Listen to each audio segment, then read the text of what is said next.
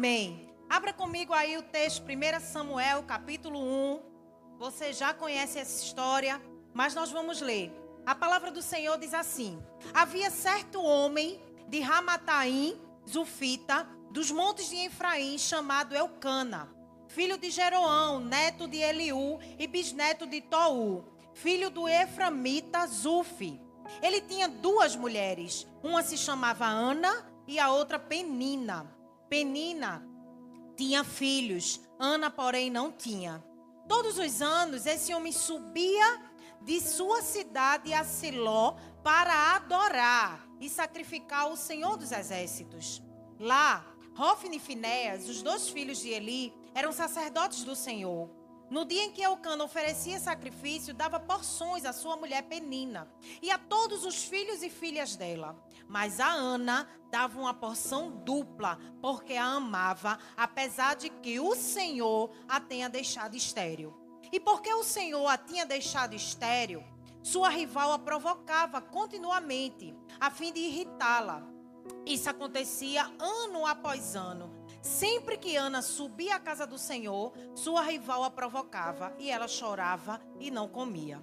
A Eucana, seu marido, lhe perguntava: Ana, por que você está chorando? Por que não come? Por que está triste? Será que eu não sou melhor para você do que dez filhos? Certa vez, quando terminou de comer e beber e beber em Siló, estando o sacerdote ali sentado numa cadeira, junto à entrada do santuário do Senhor, Ana se levantou e, com a alma amargurada, chorou muito e orou ao Senhor. E fez um voto, dizendo: Ó Senhor dos exércitos, se tu deres atenção à humilhação da tua serva, te lembrares de mim, não te esqueceres da tua serva, mas lhe deres um filho, então eu o dedicarei ao Senhor por todos os dias de sua vida, e o seu cabelo e a sua barba nunca serão cortados. Enquanto ela continuava a orar diante do Senhor, Eli observava sua boca. Como Ana orava silenciosamente, seus lábios se mexiam, mas não se ouvia sua voz. Então Eli pensou que ela estivesse embriagada. E lhe disse: Até quando você continuará embriagada? Abandone o vinho. Ana respondeu: Não se trata disso, meu senhor. Sou uma mulher muito angustiada. Não bebi vinho, nem bebida fermentada. Eu estava derramando minha alma diante do Senhor. Não julgues tua serva, uma serva, uma, não julgues tua serva, uma mulher vadia. Estou orando aqui até agora por causa da minha grande angústia e tristeza. Ele respondeu: Vá em paz e que o Deus de Israel lhe conceda o que você pediu. Ela disse: Espero que sejas benevolente para com a tua serva. Então ela seguiu seu caminho, comeu e seu rosto já não estava mais abatido. Na manhã seguinte, eles se levantaram e adoraram ao Senhor. Então voltaram para casa em Ramá. Eucana teve relações com a sua mulher Ana e o Senhor se lembrou dela. Assim, Ana engravidou e, no devido tempo, deu à luz a um filho e deu-lhe o nome de Samuel, dizendo: Eu pedi ao Senhor. A oração que vem do coração. Você já conhece essa passagem, a história de Ana, tão conhecida, mas eu quero enfatizar com você alguns pontos que talvez passem desapercebido quando nós lemos e conhecemos essa história. Ano após ano, era a mesma coisa, o mesmo choro, a mesma dor, a mesma angústia, a mesma perturbação de Ana, a palavra diz. Mas houve um ano em que tudo começou a mudar. A Bíblia diz que houve um momento em que a sorte de Ana foi mudada. Tudo começou a mudar. Mas eu quero que você preste atenção pelos detalhes que o Senhor nos ensina na Sua palavra. E eu quero que você preste atenção porque esses detalhes têm tudo a ver com oração. A Bíblia diz que ano após ano, a família de Eucana ia a Siló adorar o Senhor. Então, fazia alguns anos que Ana ia a Siló e adorava o Senhor. Amém? Alguns anos, todos os anos, eles estavam ali adorando ao Senhor. Mas houve um ano que algo aconteceu diferente. Houve um ano em que uma postura foi mudada. Houve um ano em que algo diferente aconteceu com Ana. Por quê? Porque Ana era uma mulher estéril. E a esterilidade de Ana tinha um propósito. Ei, tem algumas coisas na sua vida que não estão acontecendo e não é coisa de Satanás, é coisa de Deus. Tem algumas pessoas que não entenderam, mas eu vou repetir. Você precisa estar sensível à presença do Senhor, às movimentações do céu na sua direção. Tem coisas que não aconteceram na sua vida e você está achando que é um trabalho de Satanás, mas na verdade faz parte do propósito de Deus para a sua vida. E era exatamente o que estava acontecendo com Ana, porque a esterilidade de Ana, a palavra declara que foi o Senhor. O Senhor fez Ana estéril. E a Bíblia diz que, como de costume, culturalmente, um, um homem ele poderia ter outra esposa, no caso da sua esposa ser estéril. E foi o que aconteceu com a família de Eucana. Eucana tinha outra esposa, Penina, e Penina gerava filhos. E isso causava dor a Ana, causava. A Bíblia diz, a Bíblia fala de Penina como a rival de, de Ana. Então o clima era tenso dentro de casa, né? Era meio assim: eu tenho, você não tem, né? Eu gero, você não gera. Era mais ou menos desse tipo. E aquilo causava uma grande dor em Ana. Ana vivia angustiada, aflita, e todos os anos subia para adorar o Senhor naquela condição. Mas houve um momento onde a Bíblia relata que ela tomou uma postura diferente. A Bíblia diz que ela se levantou. A Bíblia diz que Ana se levantou. Pastora Ana se levantou sim. Ana mudou de postura. Ana se levantou e começou a orar de uma maneira diferente. Ana tomou uma postura de orar de uma maneira diferente. Por que, pastora, de uma maneira diferente? Porque a Bíblia diz que todos os anos ela subia para adorar o Senhor. Então isso quer dizer que todos os anos ela orava. Mas esse ano foi diferente. Esse ano ela tomou uma postura diferente. E o, o título dessa mensagem é a oração que vem do coração. Porque eu quero que você entenda como foi a oração de Ana. Só uma pessoa orando uma oração que vem do coração tomou a postura, tomaria a postura que Ana tomou. O que podemos aprender com a oração de Ana? A primeira coisa que eu aprendo quando Ana se levanta é que a oração de Ana foi uma oração sincera. Foi uma oração diferente de todas as outras que ela já tinha feito a gente aprende que naquele dia, Ana estava tão amargurada quanto os outros anos, amém? Porque a Bíblia diz que Ana estava amargurada. Esse era o estado da alma dela quando ela orou. O texto diz: e Ana, com a amargura de alma, orou ao Senhor e chorou muito. Então Ana estava triste?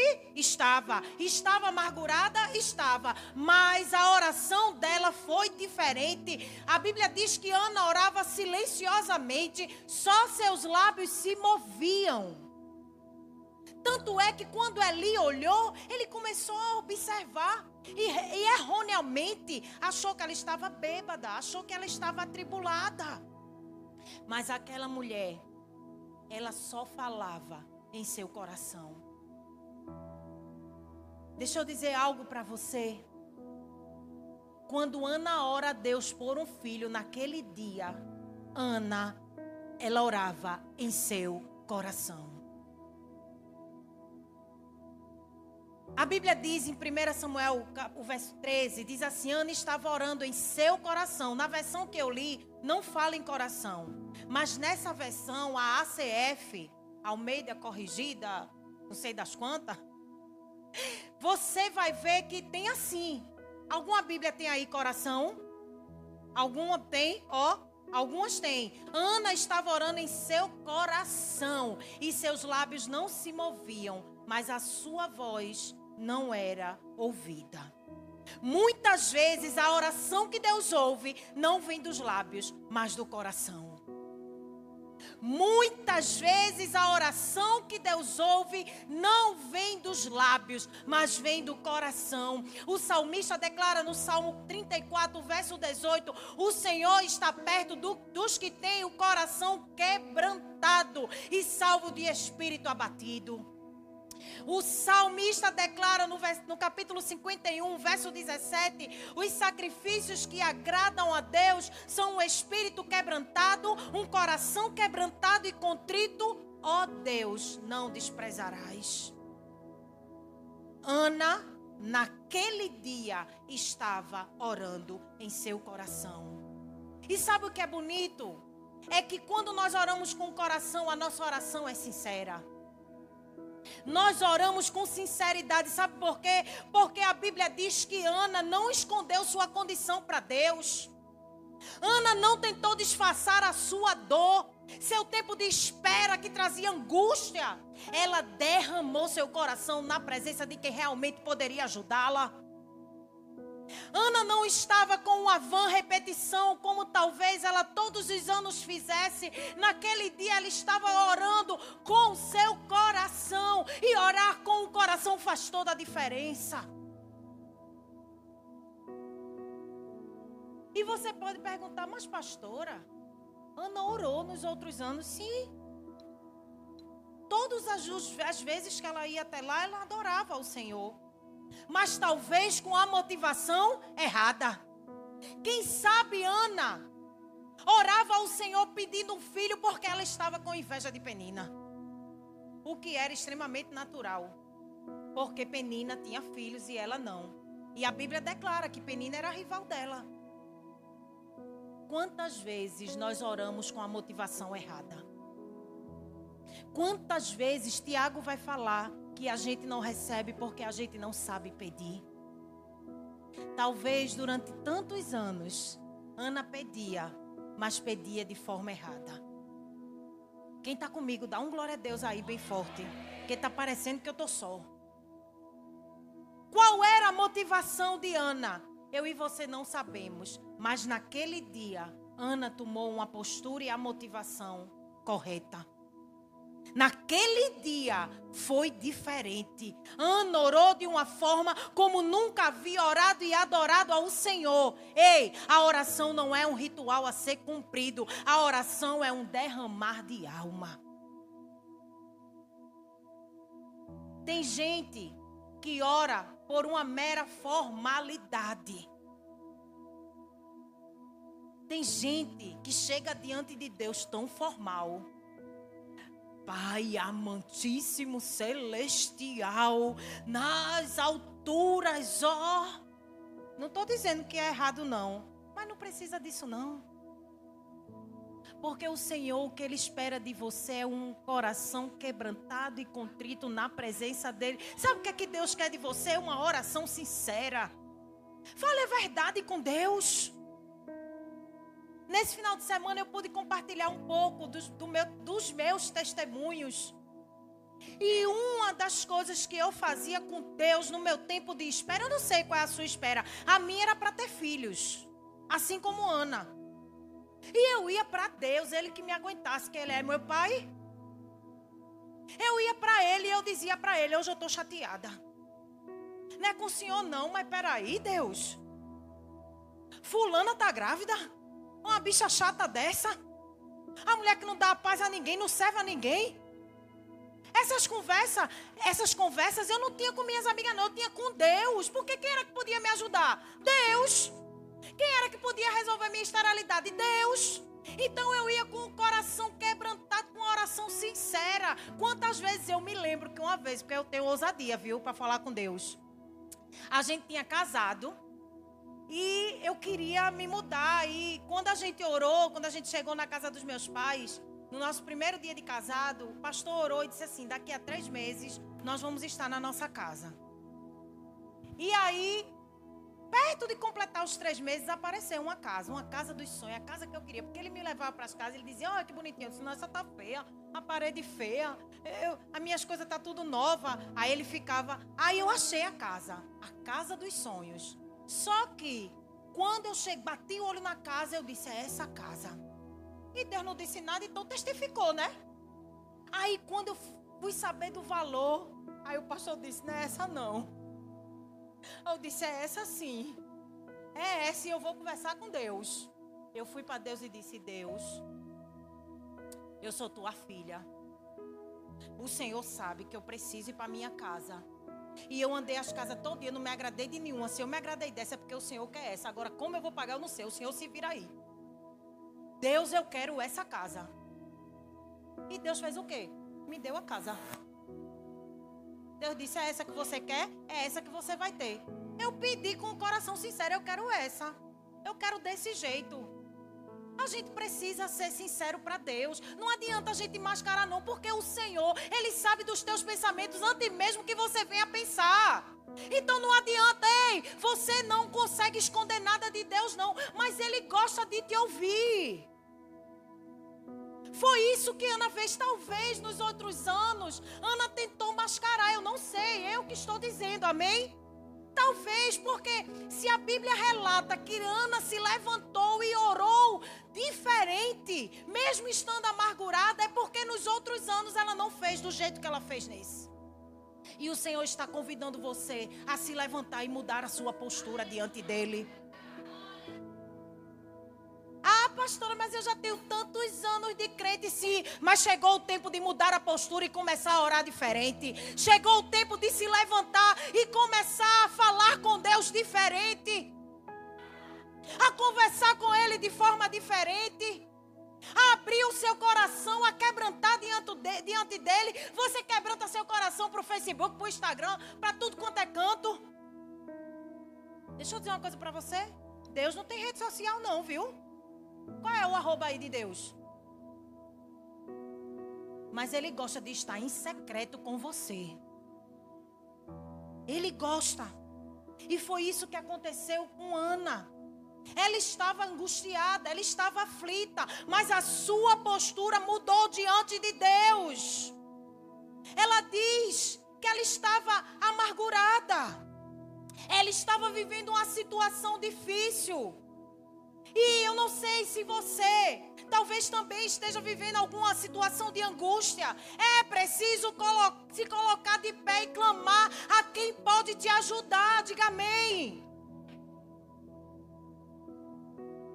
Levante-se para orar. Tem gente que vive pedindo oração. Ore você por você mesmo.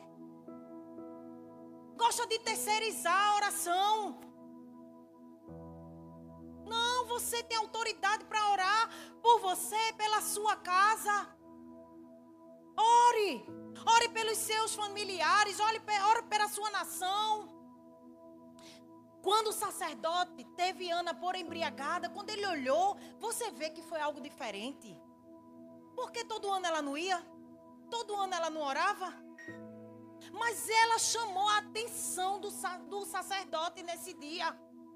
Ei! Não se importe se a sua oração chama a atenção das pessoas. Não fique preocupada com nada, não. Você precisa é atrair a atenção de Deus. Porque vai se levantar pessoas. Fulana tá ficando doida agora, tu tá vendo? Negócio de fulano agora é orar. Glória a Deus que é orar. Mas tem gente que vai se levantar para falar, assim como o sacerdote olhou para Ana. E o que foi que Ana respondeu? Ana disse: Não se trata disso, meu senhor. Eu sou uma mulher angustiada.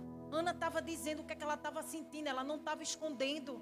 Não bebi vinho nem bebida fermentada. Eu estava derramando minha alma diante do Senhor.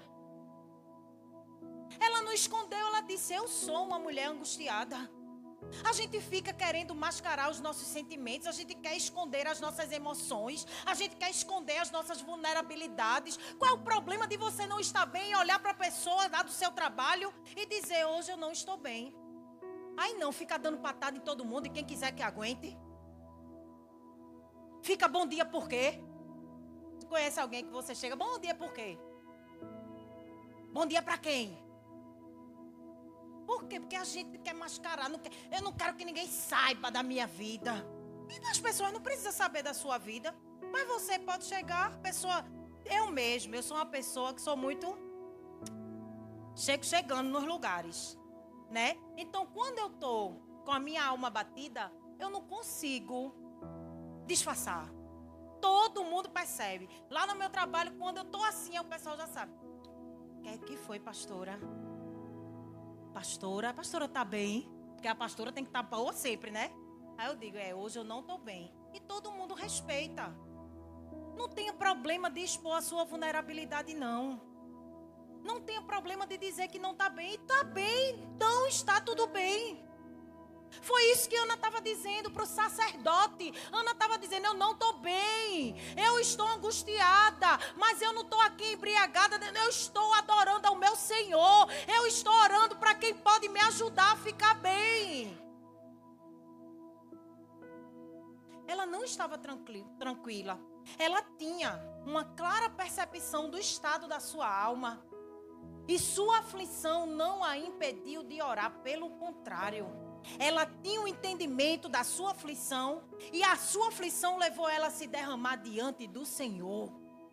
Olha que coisa tremenda. A percepção que temos da nossa necessidade nos leva a ter uma percepção profunda do cuidado de Deus. Se você entende que você precisa, você vai buscar a ajuda de quem pode te ajudar. Jamais diga algo do tipo assim, ó. Eu só vou orar quando eu estiver mais tranquila. Quando eu estiver menos agitada. Quando eu estiver menos angustiada. Não. Derrame seu coração a quem pode lhe ajudar. Quantas vezes eu me derramei diante do Senhor. Eu corria para o colo dele. Eu chorava aos pés dele. Ele é quem conhece todas as minhas dores. E é Ele quem me ajuda em todas, todas elas. Ele tem o socorro que eu preciso. Quando eu estiver agitada, agitado, perturbado, e aí então é que eu preciso correr para os braços do meu Pai. Amém? Seja sincero, que a sua oração seja sincera diante do Senhor. A oração que vem do coração também é uma oração de entrega. A Bíblia diz no versículo 11, do mesmo texto que nós estamos lendo, diz assim: fez um voto dizendo: Ó Senhor dos exércitos, se tu deres atenção à humilhação da tua serva e te lembrares de mim, não te esqueceres da tua serva, mas lhe deres um filho, então eu o dedicarei ao Senhor por todos os dias da sua vida, e o seu cabelo e a sua barba nunca serão cortados. A oração de Ana veio acompanhada de uma entrega. Se o Senhor atendesse o pedido de Ana e lhe concedesse um filho, ela o dedicaria ao Senhor por todos os dias da sua vida e sobre a cabeça dele não passaria navalha. Esse era um voto nazireu, lá em Números, capítulo, é, capítulo 6, o verso 5, você entende o que significa isso. Era um voto de consagração, de consagrar a criança ao Senhor não era uma consagração. Eu quero que você entenda que o que Ana estava fazendo não é essa consagração que a gente faz aqui.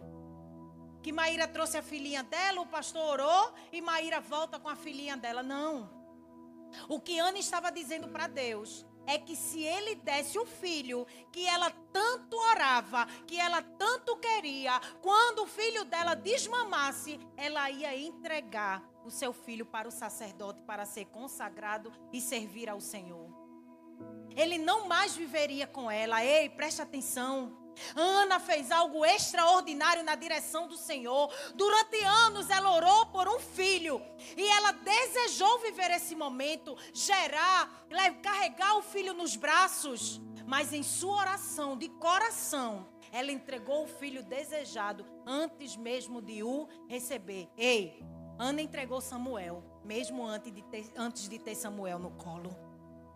Pelo que você tem orado? Você teria coragem de entregar aquilo que você tem orado, mesmo antes de receber? E eu volto a dizer: Samuel não voltaria para Ana. Samuel, assim que desmamado, foi entregue para o sacerdote. Você entende? Você entende? Será que você seria capaz de entregar? Porque foi exatamente assim que aconteceu. Quando o menino desmamou, Samuel foi entregue ao profeta. Estamos dispostos a entregar ao Senhor aquilo que Ele tem nos dado, aquilo que Ele tem nos concedido? Você não quer entregar nem um tempo? Olha a lapada agora. Você não quer entregar 30 minutos de oração? Você não quer entregar um dia, não quer dedicar um dia ao Senhor? Você pede, Deus dá, você pede, Deus dá. Se Deus toma, Deus é ruim. Ana passou anos orando. E na oportunidade que ela teve de orar ao Senhor como nunca antes, ela entregou aquilo que ela nem havia recebido. A sua oração tem sido de entrega? Silêncio da morte. Estamos dispostos a entregar aquilo que Ele tem nos, nos dado? Equivocadamente achamos que as bênçãos que o Senhor nos dá são nossas propriedades nossas, foi Deus que me deu, quando na verdade elas continuam pertencendo ao Senhor para serem usadas para o reino dele, para o propósito dele. Ei, preste atenção no que eu vou te dizer. Deus realiza seus propósitos através da oração. O que é que Ana queria, igreja? O que foi que Deus entregou para ela? Um propósito. Ana queria apenas um filho. Deus entregou um maior profeta que Israel pôde conhecer, o último juiz de Israel, um homem segundo o coração de Deus, um profeta que revolucionou Israel no seu tempo. Ei, não é sobre o que você está pedindo, é sobre o que Deus quer te entregar. Eu também orei como Ana. E eu também só queria um bebezinho para carregar. Eu também só queria gerar. O bucho cresce, dá de mamar, anda com o menininho, arrumar, brincar de boneca. Mas Deus tinha um propósito muito maior. A mim, na minha oração, o propósito de Deus foi muito maior do que aquilo que eu planejei. Ei, Deus tem realiza seus propósitos através da sua oração. Dê um glória a Deus aí. Já imaginou? Eu orava para ter um filho. E o Senhor me entregou uma multidão de filhos espirituais. Nem nos meus melhores sonhos eu imaginei viver o que eu vivo hoje. E ele disse: Não é menino que você quer? É menino que você vai ter. Quando eu pensava que não, estava lá. Quando eu pensava que não, cinco anos, minha gente. Eu só usava roupa de grávida, cinco anos. Cinco anos sem usar bolsa. Eu me lembro, eu testemunhei que quando eu, eu sempre fui muito ativa na igreja, eu sempre participei de tudo da igreja. Era do, de varrer o chão, a cantar no microfone, que eu cantava. Agora eu só canto para os íntimos. Mas eu fazia de tudo na igreja. Então, quando Valentina nasceu, eu diminuí minha carga da igreja. Quando Vinícius chegou, eu precisei, porque foi os dois muito pertinho. Então, como eles eram muito pertinho, quando eu estava voltando a minha carga da igreja, comecei a passar mal. Passando mal, passando mal, fui socorrida. O pastor, tu não tem nada, é verme. Faz tempo que não toma remédio de verme. Aí eu chorando no trabalho, estressada. Aí minha amiga disse: Ô oh, amiga, será que tu não tá grávida? Eu, que grávida? Não tô grávida, não, menina. Ela disse: Mas amiga, não custa nada, faz um exame. Aí eu liguei pro pastor chorando já. Amor, traz um exame. Ele, o que foi, menina? Eu disse, traz um exame. Ele, eu vou levar um mebendazol. Eu disse, traga, mas deixa eu fazer o exame primeiro. E eu me lembro como hoje. Eu fui, peguei o exame. Não era esse chique, não, que parece um termômetro, né? Agora é chique, positivo, né?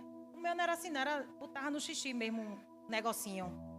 Minha gente, quando eu botei o negócio lá, tem que esperar cinco minutos. Na hora que eu botei, apareceu duas listras. Eu já saí do banheiro chorando e o pastor atrás, menino, o que foi? Tá aqui, Diogo, que não me deixa mentir. Eu chorava. E na mesma hora o Espírito Santo me chamou no canto e disse: Tá chorando por quê? Quatro anos da sua vida você pedia para ser filhos. Há uma promessa sobre a sua vida num quarto de hospital, quando uma profeta orou por você e disse: Você vai ser alegre mãe de filhos. E a profeta foi a minha mãe. Na mesma hora, na mesma hora, eu enxuguei as lágrimas, engoli o choro e chamei o pastor e disse: Ore por mim, porque eu não quero rejeitar meu filho. E eu disse a verdade para ele. E nasceu Vitinho. Aquela bênção do Senhor.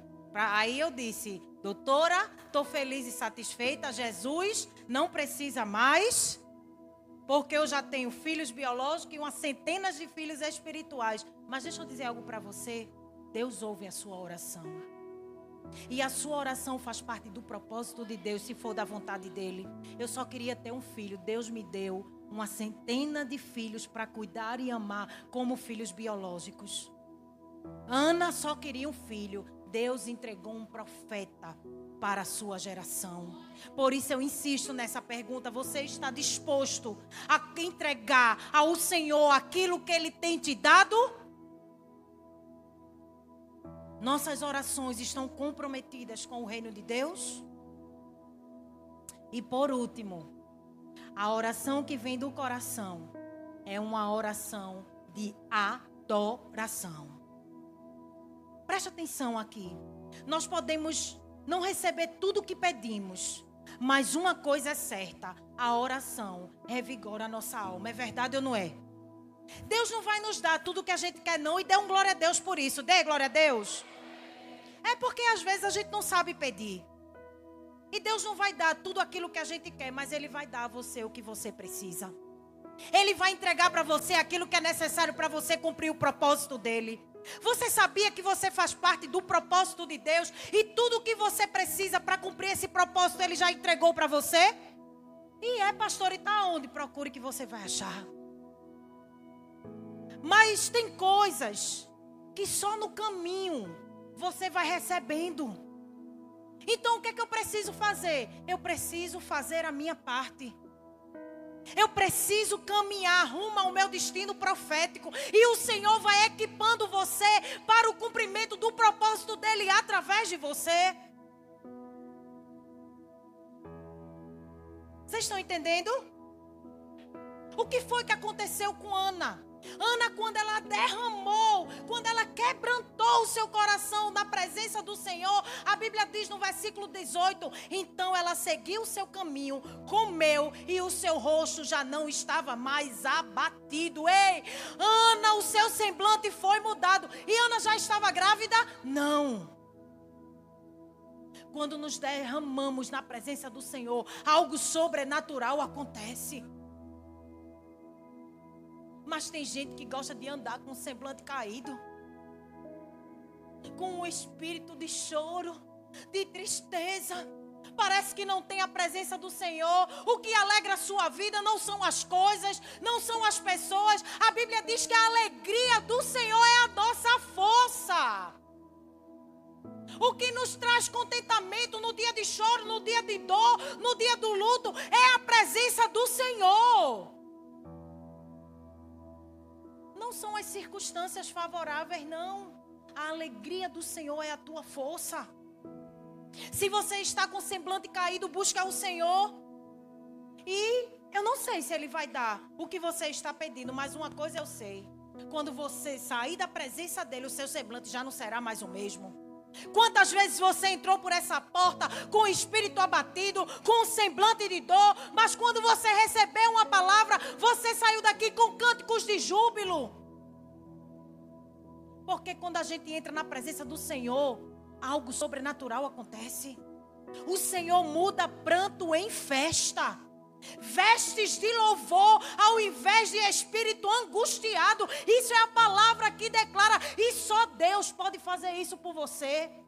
Porque quando a gente era do mundo, quantas vezes a gente passava por divertimentos momentâneos que nos dava alegria, mas quando a gente chegava em casa, a gente continuava com o mesmo semblante caído. É verdade ou não é? Mas a presença do Senhor, ela faz toda a diferença na minha na sua vida.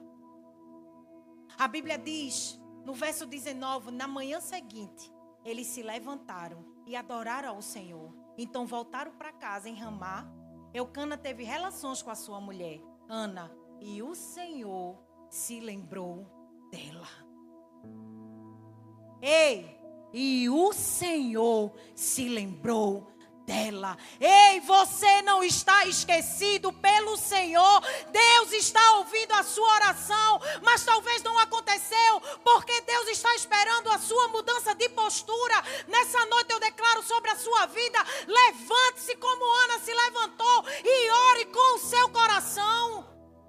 Mas ore com sinceridade. Ore com sinceridade ao Senhor. Faça uma oração de entrega. Entregue o que precisa ser entregue. Ei, Deus só vai pedir a você aquilo que você pode entregar. Deus só vai pedir para você aquilo que você é capaz de entregar. E geralmente Ele vai pedir para você aquilo que Ele mesmo já te deu. Deus não vai pedir para você algo que você não tenha, não. Ele vai pedir para você algo que Ele mesmo te deu. Deus já tinha entregue Samuel a Ana, mas Ana nem sabia.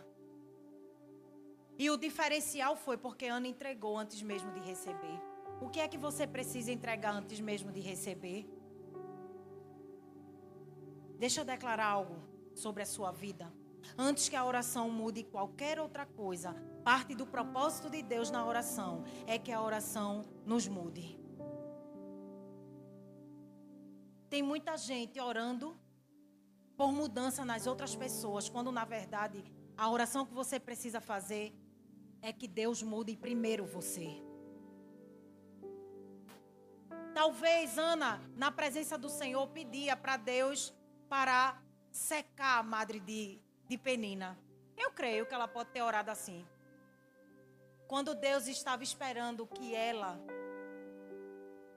orasse por ela. Quando Deus estava esperando que ela quebrantasse e dissesse o que ela estava sentindo. Eu não sei qual está sendo a tua oração, mas eu sei que Deus está falando com alguém aqui nessa noite. Que antes de você querer que Deus mude coisas, Deus vai precisar mudar você. Após a oração, Ana era outra mulher.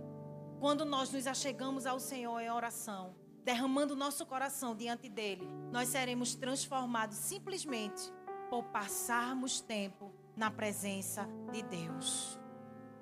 Ei, Deus está trabalhando em seu coração e em sua vida.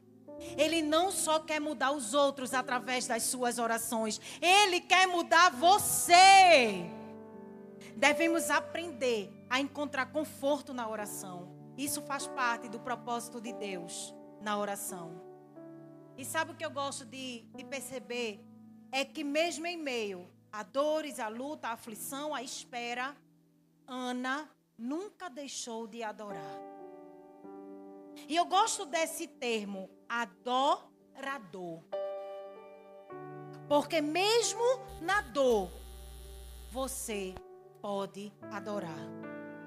Eu gosto de declarar que se você consegue adorar o Senhor no dia da pior da sua pior dor, você consegue adorar o Senhor em todos os outros dias da sua vida. Ana só se levantou nesse último episódio.